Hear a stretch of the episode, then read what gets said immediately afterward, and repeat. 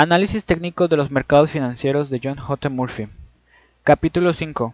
Los modelos de cambio más importantes. Introducción. Hasta este momento hemos visto la teoría de Down, que es la base de casi todo el trabajo de seguimiento de tendencias que se hace hoy en día. Hemos examinado los conceptos básicos de tendencia, tales como apoyo, resistencia y líneas de tendencia, y hemos presentado volumen e interés abierto, así que estamos preparados para dar el siguiente paso, que es el estudio de los patrones de gráficos. El lector verá rápidamente que dichos patrones se basan en los conceptos anteriores. En el capítulo 4 se ha dado la definición de tendencia como una serie de picos y valles ascendentes y descendentes. Mientras estuviera en ascenso, la tendencia era al alza. Si estaban en descenso, la tendencia era a la baja. Se ha insistido, sin embargo, en que los mercados también se mueven lateralmente durante una parte del tiempo, y son estos movimientos laterales del mercado los que nos ocuparán más en los próximos dos capítulos. Sería un error asumir que la mayoría de los cambios de tendencia son abruptos, porque el hecho es que los cambios importantes de tendencia requieren un periodo de transición. El problema es que estos periodos de transición no siempre anuncian un cambio de, de sentido en la tendencia. A veces, los periodos laterales solo indican una pausa de consolidación de la tendencia actual, después de la, de la cual la tendencia original retoma su camino. Modelos de precios. El estudio de estos periodos de transición y sus implicaciones en cuanto a pronósticos nos lleva a la cuestión de los modelos de precios. En primer lugar, ¿qué son los modelos de precios? Los modelos o patrones de precios son imágenes o formaciones que aparecen en los gráficos de precios de valores o productos que se pueden clasificar en distintas categorías y que tienen valor de predicción.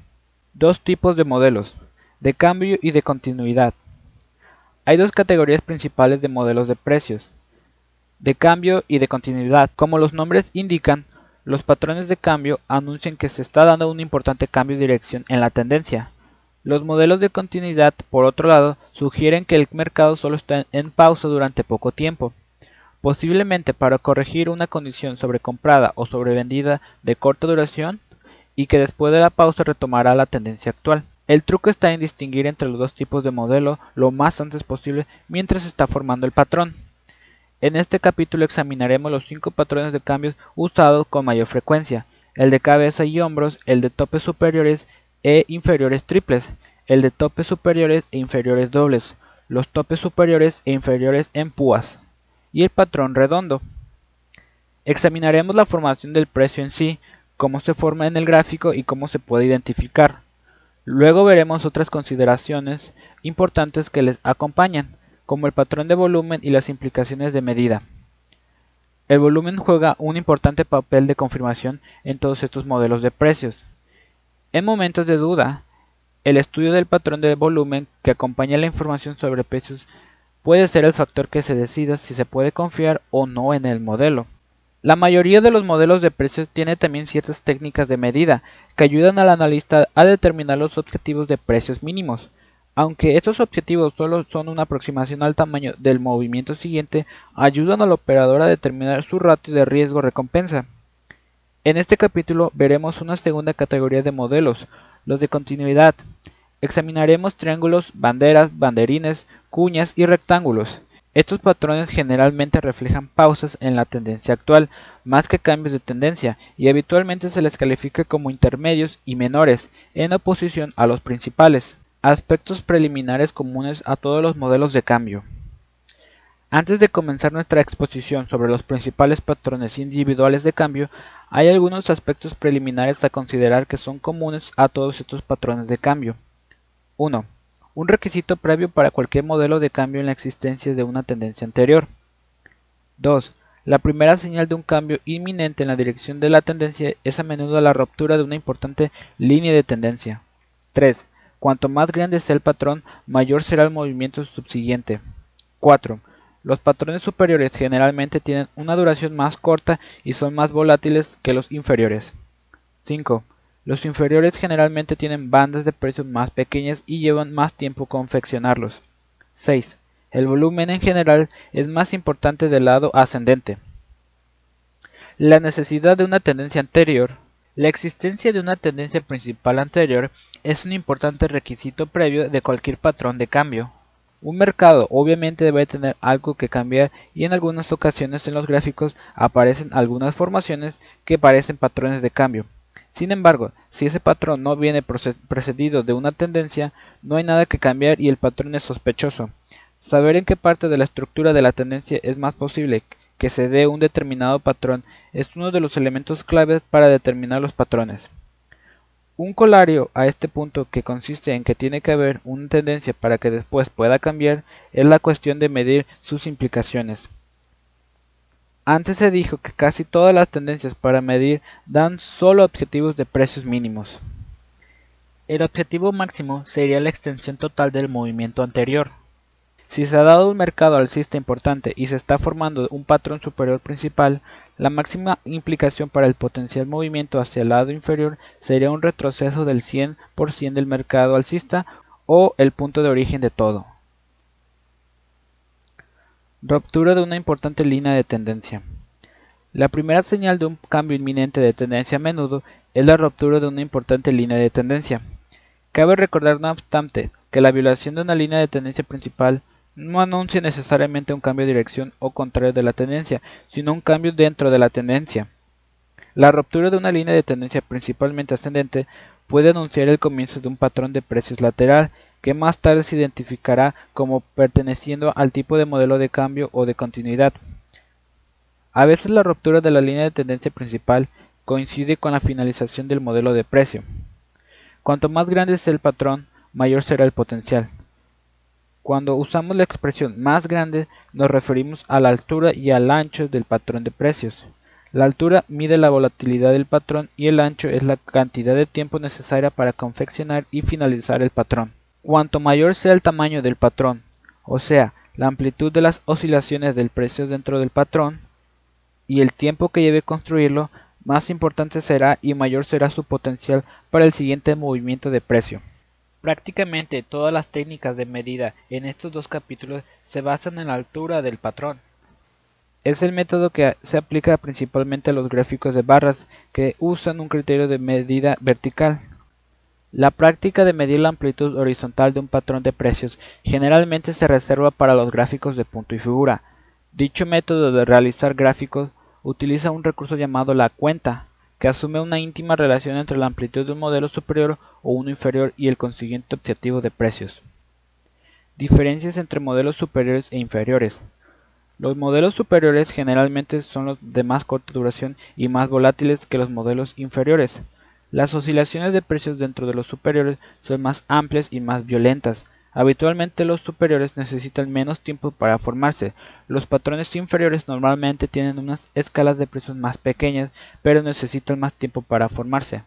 Por esta razón, generalmente es más fácil y menos costoso identificar y operar con inferiores que alcanzar los máximos del mercado. Un factor de consuelo que hace que los patrones superiores más traicioneros valgan la pena es que los precios tienden a bajar más rápido de lo que suben. Por lo tanto, el operador normalmente puede ganar más dinero mucho más rápidamente por el lado corto de un mercado bajista que operando en el lado largo de un mercado alcista. Todo en la vida es una relación entre la recompensa y riesgo. Los riesgos mayores se ven compensados por recompensas mayores y viceversa. Los modelos superiores son más difíciles de alcanzar, pero valen la pena. El volumen es más importante del lado ascendente. En general, el volumen debería incrementarse en la dirección de la tendencia del mercado y es un importante factor de confirmación en la finalización de todos los patrones de precios. Cuando se completa un patrón, debería darse un notorio incremento de volumen. Sin embargo, en las primeras etapas de un cambio de dirección de tendencia, el volumen no tiene tanta importancia en las partes superiores de los mercados. Los mercados tienen una forma de caer por su propio peso, cuando un mercado bajista se pone en marcha y a los chartistas les gusta ver un aumento de las operaciones a medida que los precios caen, pero no es algo fundamental. En las partes inferiores, sin embargo, la recuperación del volumen es absolutamente esencial. Si el patrón de volumen no muestra un incremento significativo durante la apertura del precio por el lado ascendente, todo el patrón de precios debería cuestionarse. En el capítulo 7 volveremos a tratar el volumen pero con mayor profundidad. El patrón de cambio de cabeza y hombros. Veamos ahora detenidamente el que probablemente es el más conocido patrón principal de cambios y el de mayor confianza. El patrón de cambio de cabeza y hombros. Dedicaremos más tiempo a este patrón porque es importante y también para explicar todos los matices involucrados. La mayoría de los demás patrones de cambio son solo variaciones de este patrón y no necesitarán un tratamiento tan extenso. Este importante patrón de cambio, como todos los demás, no es más que una revisión adicional de los conceptos de tendencia vistos en el capítulo 4. Imaginemos una situación en una tendencia alcista importante donde una serie de picos y valles ascendentes gradualmente comienzan a perder velocidad. La tendencia se estabiliza un cierto tiempo durante que las fuerzas de la oferta y la demanda están en un equilibrio relativo. Una vez que se completa esta fase de distribución, los niveles de apoyo a lo largo de la parte inferior de la banda horizontal de operaciones se rompen, quedando establecida una nueva tendencia descendente. Esa nueva tendencia a la baja tiene ahora picos y valles descendentes, Veamos cómo aparecería esta situación en un patrón superior de cabeza y hombros. En el punto A, la tendencia ascendente sigue su esperado camino sin mostrar señales de, de un máximo. Los incrementos de volumen en el precio alcanzan nuevos máximos, lo que es normal. La bajada correctiva hasta el punto B es sobre un volumen menor, que también es lo habitual. En el punto C, sin embargo, el chartista atento vería que el volumen en la apertura por el lado superior a través del punto A es un poco más liviano que en, la anterior subida. Este cambio en sí no tiene mayor importancia, pero en el fondo de la mente del analista se ha encendido una pequeña luz amarilla de precaución. Los precios comienzan entonces a caer hasta el punto D y ocurre algo más preocupante aún. La bajada llega por debajo de la parte más alta del pico anterior en el punto A. Recordemos en una tendencia alcista un pico penetrado debería funcionar como apoyo en las correcciones posteriores. La caída bien por debajo del punto A, casi hasta el mínimo de reacción anterior en el punto B, es otra advertencia de que algo va mal en la tendencia ascendente. El mercado vuelve a subir otra vez hasta el punto E, en esta ocasión sobre un volumen incluso más ligero y no puede alcanzar el tope del pico anterior en el punto C para continuar una tendencia alcista, cada punto alto debe sobrepasar el punto alto de la subida que le procede. La imposibilidad de la subida en el punto E de alcanzar el pico anterior en el punto C cumple con la mitad del requisito para que haya una nueva tendencia a la baja, concretamente picos descendentes. A estas alturas, la línea de tendencia principal ascendente ya ha quedado rota, generalmente en el punto D, constituyendo otra señal de peligro. Pero a pesar de todas las advertencias, todo lo que sabemos en este punto es que la tendencia ha cambiado, pasando de ascendente a lateral. Esto podría ser causa suficiente para liquidar posiciones largas, pero no para justificar nuevas ventas cortas. La ruptura de la base del cuello completa el patrón. En estos momentos se puede trazar una línea de tendencia más plana por debajo de los dos últimos mínimos de reacción, llamada base del cuello. Dicha línea generalmente tiene una ligera pendiente ascendente en las partes más altas, aunque a veces es horizontal y con menor frecuencia se inclina hacia abajo. El factor que decide en la resolución del patrón de cabeza y hombros es una clara violación al cierre de esa base del cuello. El mercado ha violado la tendencia siguiendo la parte inferior de los puntos B y D. Se ha roto por debajo del apoyo en el punto D y ha completado los requisitos para que haya una nueva tendencia a la baja, o sea, picos y valles descendentes. La nueva tendencia a la baja se identifica por los máximos y mínimos que caen en los puntos C, D, E y F. El volumen debería incrementarse en la ruptura de la base del cuello. De todos modos, en las primeras etapas del mejor momento del mercado, un destacado incremento no es de vital importancia. El movimiento de retorno. Generalmente se desarrolla un movimiento de retorno que es un salto atrás hasta la parte inferior de la base del cuello o hasta el mínimo de reacción anterior en el punto D, que ahora se ha transformado en una resistencia general. El movimiento de retorno no siempre ocurre o es solo un salto muy poco importante. El volumen puede ayudar a determinar el tamaño de ese salto.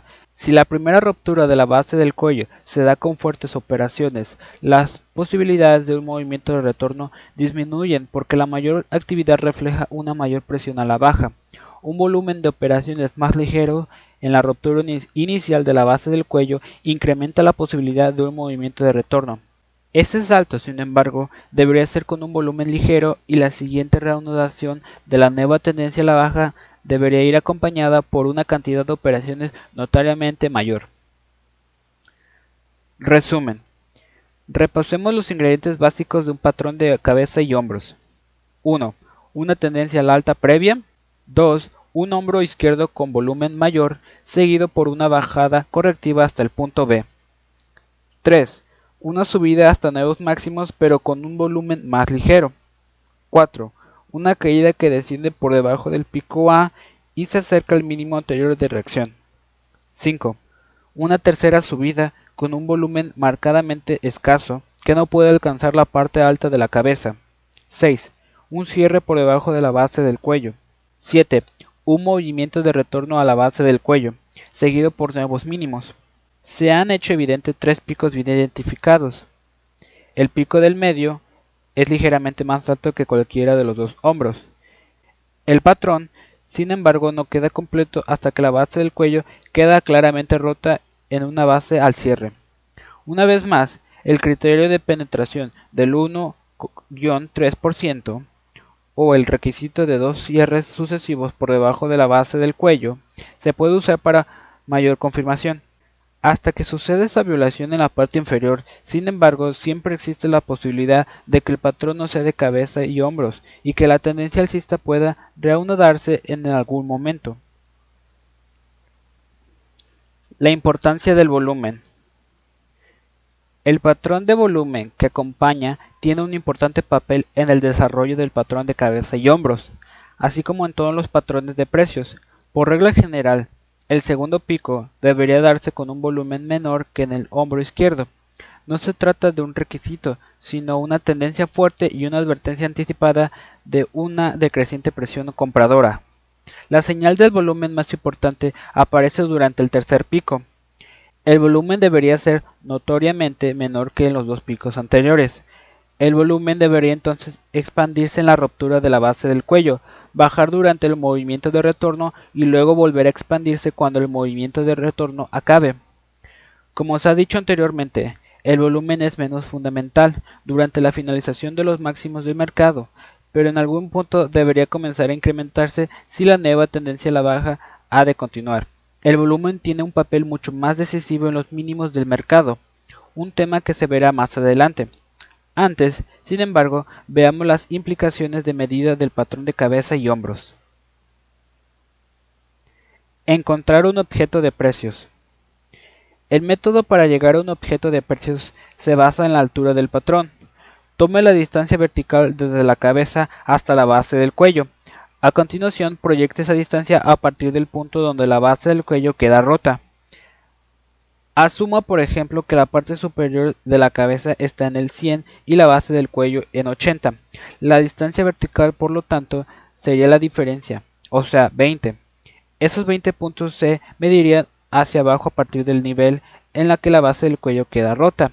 Si la base del cuello en la figura 5.1 está en 82 al romperse, un objetivo hacia abajo se proyectaría hasta el nivel 62. 82 menos 20 igual 62. Otra técnica que logra prácticamente lo mismo, pero es un poco más fácil, consiste simplemente en medir la longitud de la primera onda del descenso, y luego doblarla. En cualquier caso, cuanto mayor sea la altura o la, volatilidad del patrón, mayor será el objetivo. En el capítulo 4 se decía que la medida tomada a partir de la penetración de una línea de tendencia era similar a la utilizada en el, en el patrón de cabeza y hombros, y ahora deberíamos poder verlo los precios se desplazan aproximadamente la misma distancia por debajo por encima de la base del cuello rota. Usted verá a través de todo nuestro estudio de los patrones de precios que la mayoría de los objetivos de precios en los gráficos de barras se basan en la altura o en la volatilidad de los, de los diferentes patrones. El tema de medir la altura del patrón y a continuación proyectar esa distancia a partir de un punto de ruptura será repetido constantemente. Es importante recordar que el objetivo alcanzado es tan solo un objetivo mínimo. Los precios con frecuencia irán bastante más allá del objetivo. Sin embargo, tener un objetivo mínimo para trabajar es útil para determinar de antemano si en un movimiento de mercado hay potencial suficiente para garantizar la posición que se tome. Si el mercado sobrepasa el, objetivo de precio, es algo que ganamos por añadidura, pero el objetivo máximo es el tamaño del movimiento anterior. Si el anterior mercado alcista pasó de 30 a 100, entonces el objetivo máximo a la baja de un patrón con máximos sería un retroceso completo del movimiento ascendente hasta llegar al nivel 30. Los patrones de cambio solo pueden volver hacia atrás lo que previamente han ido para adelante. Ajustar los objetivos de precios. Mientras se intenta llegar a un objetivo de precios, se debería considerar una cierta cantidad de otros factores. Las técnicas de medida de los patrones de precios, como la que se acaba de mencionar para el patrón de cabeza y hombros, solo son el primer paso. También hay otros factores técnicos a tomar en consideración, por ejemplo, dónde están los prominentes niveles de apoyo dejados por los niveles de reacción durante el anterior movimiento alcista, los mercados bajistas a menudo hacen una pausa en estos niveles. ¿Y qué pasa con los retrocesos porcentuales? El objetivo máximo sería un retroceso del 100% del anterior mercado alcista. Pero ¿dónde están los niveles del retroceso del 50 y del 60%? Dichos niveles frecuentemente proporcionan un importante apoyo por debajo del mercado, y los huecos destacados en la parte inferior, pues a menudo funcionan como áreas de apoyo. Hay líneas de tendencias de larga duración visibles por debajo del mercado. El técnico debe considerar otros datos cuando se trate de precisar los objetivos de precios obtenidos de patrones de precios. Si una medida del precio hacia abajo, por ejemplo, proyecta un objetivo hasta 30 y hay un destacado nivel del apoyo en 32, sería inteligente por parte del chartista ajustar la medida hacia abajo a 32 en vez de a 30. Como regla general, cuando existe una ligera discrepancia entre un objetivo de precio proyectado y un claro nivel de apoyo o resistencia, no es arriesgado ajustar el objetivo al nivel. Con frecuencia resulta necesario ajustar los objetivos medidos de los patrones de precios para tomar en consideración una información técnica adicional, y el analista tiene muchas herramientas diferentes a su disposición. El analista técnico más habilidoso será aquel que sepa mezclar correctamente todas esas herramientas. Cabeza y hombros a la inversa. El patrón de cabeza y hombros por abajo o cabeza y hombros a la inversa, como a veces se le llama, es una imagen reflejada del patrón por arriba. Como muestra la figura 5.2a, hay tres mínimos y la cabeza está un poco más abajo que cualquiera de los dos hombros. También se necesita un cierre decisivo a través de la base del cuello para completar el patrón y la técnica de medida es la misma. Una pequeña diferencia en la parte inferior es la mayor tendencia del movimiento de retorno a la base del cuello, que sucede después de la apertura alcista. La diferencia más importante entre el patrón superior e inferior es la secuencia de volumen. El volumen juega un papel mucho más crítico en la identificación y finalización de un cabeza y hombro inferior. Aunque esto generalmente es así en todos los patrones inferiores, antes ha quedado dicho que los mercados tienen la tendencia a caer por su propio peso, pero en los inferiores, sin embargo, los mercados requieren un incremento significativo de la presión compradora, reflejada en un mayor volumen para lanzar un nuevo mercado alcista. Una forma más técnica de ver esa diferencia en que el mercado puede caer simplemente por inercia, la falta de demanda o interés comprador por parte de los operadores a menudo basta para empujar un mercado a la baja. Aunque un mercado no sube por inercia, los precios solo suben cuando la demanda supera la oferta y los vendedores son más agresivos que los compradores. El patrón de volumen por la parte de abajo es muy similar al de la parte de arriba durante la primera mitad del patrón. O sea, el volumen en la cabeza es un poco menor que en el del hombro izquierdo. La subida a partir de la cabeza, sin embargo, debería comenzar a mostrar no solo un incremento de operaciones, sino también que el nivel del volumen a menudo supera el registrado por la subida a partir del hombro izquierdo. La caída hasta el hombro derecho debería ser con un volumen muy ligero. El punto crítico aparece en la subida que atraviesa la base del cuello. Esta señal debe ir acompañada por una brusca explosión de volumen de operaciones si la apertura es de verdad. Este punto en donde hay la máxima diferencia entre abajo y arriba, en la parte de abajo un gran volumen es un ingrediente absolutamente esencial para completar el patrón de base. El volumen de retorno es más frecuente abajo que arriba y debería darse con un volumen ligero. Con posterioridad, la nueva tendencia ascendente debería retomar su camino con un volumen mayor. La técnica de medida es la misma que en la parte de arriba. La inclinación de la base del cuello. La base del cuello en la parte de arriba generalmente se inclina ligeramente hacia arriba, pero a veces es horizontal. En cualquier caso, no hay demasiada diferencia. De vez en cuando, sin embargo, la base del cuello se inclina hacia abajo. Esta inclinación es señal de mercado débil y generalmente viene acompañada por un hombre derecho también débil. En realidad, se trata de una confusa bendición.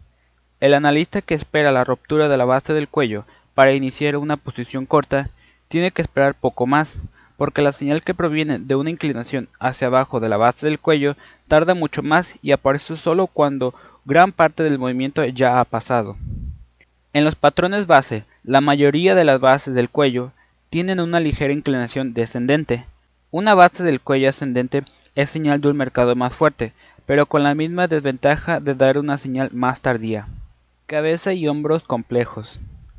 A veces se da una variación del patrón de cabeza y hombros que se conoce como el patrón complejo de cabeza y hombros. Son patrones en los que puede aparecer una cabeza doble u hombros dobles, tanto derechos como izquierdos. No se trata de patrones o modelos comunes, pero poseen las mismas implicaciones para hacer pronósticos. En el aspecto, una pauta útil en la tendencia a la simetría del patrón de cabeza y hombros, lo que significa que un único hombro izquierdo generalmente indica que habrá un único hombro derecho. Un doble hombro izquierdo aumenta las posibilidades de que haya un doble hombro derecho. Tácticas. Las tácticas de mercado tienen un papel importante en todas las operaciones. No todos los operadores técnicos prefieren esperar a que se rompa la base del cuello antes de iniciar una nueva posición. Como muestra la figura 5.3, los operadores más agresivos, creyendo de que han identificado correctamente un patrón de cabeza y hombros inferior, comenzarán a tantear la posición larga durante la formación del hombro derecho o aceptarían la primera señal técnica de que el declive hacia el hombro derecho ha finalizado. Algunos medirán la distancia de la subida desde la parte inferior de la cabeza y luego compararán un retroceso del 50 o el 66% de esa subida. Otros preferirían trazar una firme línea de tendencia descendente siguiendo el declive desde los puntos D y E y comprar en la primera ruptura del lado superior de esa línea de tendencia. Debido a que esos, estos debido a que estos patrones son razonablemente simétricos, algunos comprarán hacia el hombro derecho a medida que se acerque el mismo nivel de la parte inferior del hombro izquierdo. Mientras se forma el hombro derecho, se lleva a cabo una buena cantidad de compras anticipadas. Si el tanteo inicial de la posición larga resulta ser rentable, se pueden añadir otras posiciones en la verdadera penetración de la base del cuello o en el movimiento de retorno hacia la base del cuello después de la apertura. El patrón de cabeza y hombros fallidos. Una vez que los precios han atravesado la base del cuello y han completado un patrón de cabeza y hombros, no deberían volver a cruzar la base del cuello. En un patrón superior, una vez que la base del cuello ha quedado rota hacia abajo, cualquier cierre decisivo por encima de la base del cuello es una seria advertencia de que la ruptura inicial fue probablemente una mala señal y crea lo que a menudo se llama, por razones obvias, un patrón de cabezas y hombros fallidos. Este tipo de patrón al principio parece un clásico patrón de cabezas y hombros, pero en algún momento de su desarrollo, antes o después de que se quiebre la base del cuello, los precios retoman su tendencia original. Aquí tenemos dos lecciones importantes. La primera, en que ninguno de estos patrones de gráficos es infalible. Funcionan en la mayoría de los casos, pero no siempre. La segunda lección es que los operadores técnicos siempre tienen que estar a la expectativa, buscando señales gráficas que indiquen que su análisis es incorrecto. Una de las claves de la supervivencia en los mercados financieros es hacer que las pérdidas por operaciones sean pequeñas y salir de las operaciones con pérdidas lo más rápido posible. Una de las ventajas mayores del análisis de gráficos es su capacidad para avisar al operador de que se encuentra en el lado equivocado del mercado. La habilidad y la disposición a reconocer rápidamente las operaciones equivocadas y a tomar acciones defensivas inmediatamente son cualidades a tener muy en cuenta en los mercados financieros. El patrón de cabeza y hombros como señal de consolidación. Antes de pasar al siguiente patrón de precios, queda un último punto a descartar sobre el patrón de cabeza y hombros, Comenzamos diciendo que era la forma más conocida de los principales patrones de cambio y la de mayor confianza. No obstante, debemos hacer la advertencia de que este patrón puede actuar en ocasiones más como patrón de consolidación que de cambio. Cuando esto sucede, es la excepción más que la regla, pero ya veremos más detalles sobre el tema en el capítulo 6, modelos de continuidad. Patrones superiores e inferiores triples. La mayoría de los puntos al tratar el patrón de cabeza y hombros, también se puede aplicar a otros tipos de patrones de cambios. Un patrón superior e inferior triple, mucho más infrecuente, es una mínima variación de aquel patrón. La diferencia principal es que los tres picos o valles en un patrón superior o inferior triple están aproximadamente al mismo nivel. Los chartistas no siempre están de acuerdo en clasificar un patrón de cambio como de cabeza y hombros o un superior triple. La discusión es académica, porque ambos patrones implican exactamente lo mismo. El volumen tiende a declinar con cada pico sucesivo en la parte superior y debería crecer en el punto de ruptura. El patrón superior triple no queda completo hasta que los niveles de apoyo a lo largo de los mínimos que intervienen no queden rotos. A la inversa, los precios deben cerrar atravesando dos picos que intervienen en la parte inferior para completar un patrón inferior triple. Para completar el patrón inferior también es esencial un creciente volumen al alza.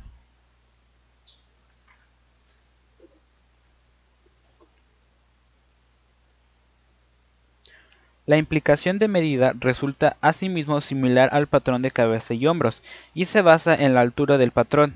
Normalmente, a partir de la apertura, los precios correrán una distancia mínima igual a la altura del patrón.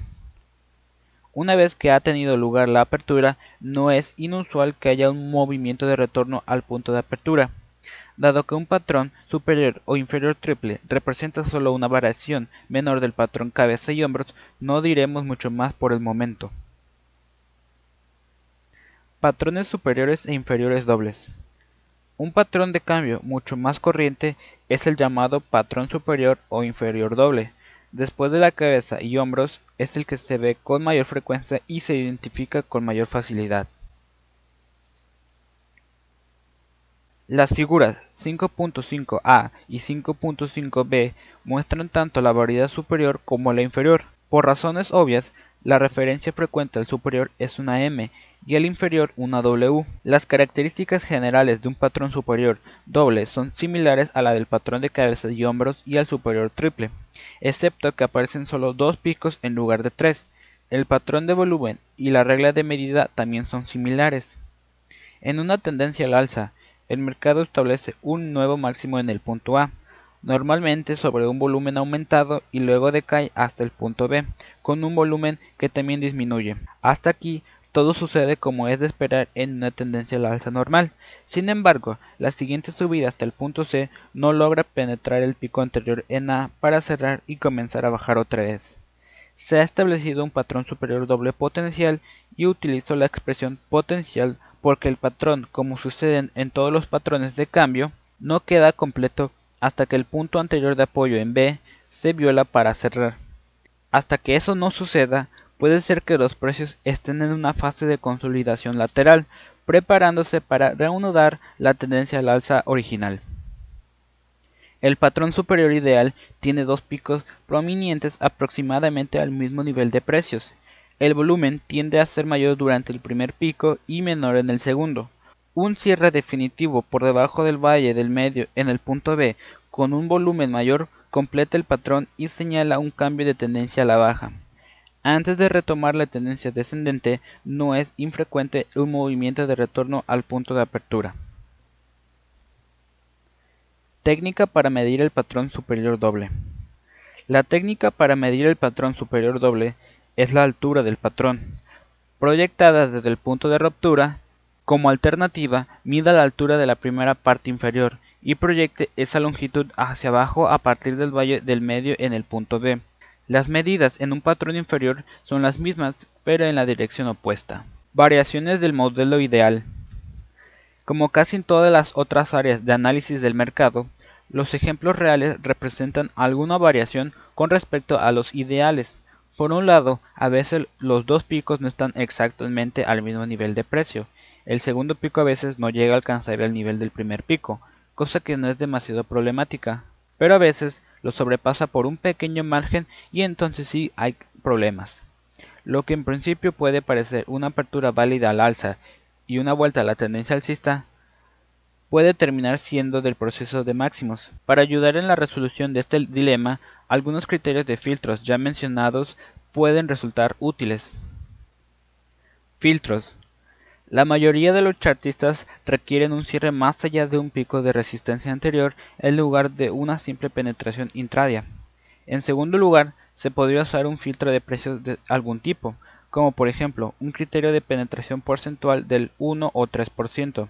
En tercer lugar, la regla de penetración de dos días se podría usar como ejemplo de filtro de tiempo, o dicho en otras palabras, los precios tendrían que cerrar muy poco por encima del máximo del primer pico durante dos días consecutivos para tomar como señal de una penetración válida. Otro tipo de filtro de tiempo podría ser un cierre un viernes algo por encima del pico anterior. El volumen en la apertura al alza también podría proporcionar una pauta sobre una fiabilidad. Estos filtros no son ciertamente infalibles, pero sí sirven para reducir el número de señales falsas, que se dan con frecuencia.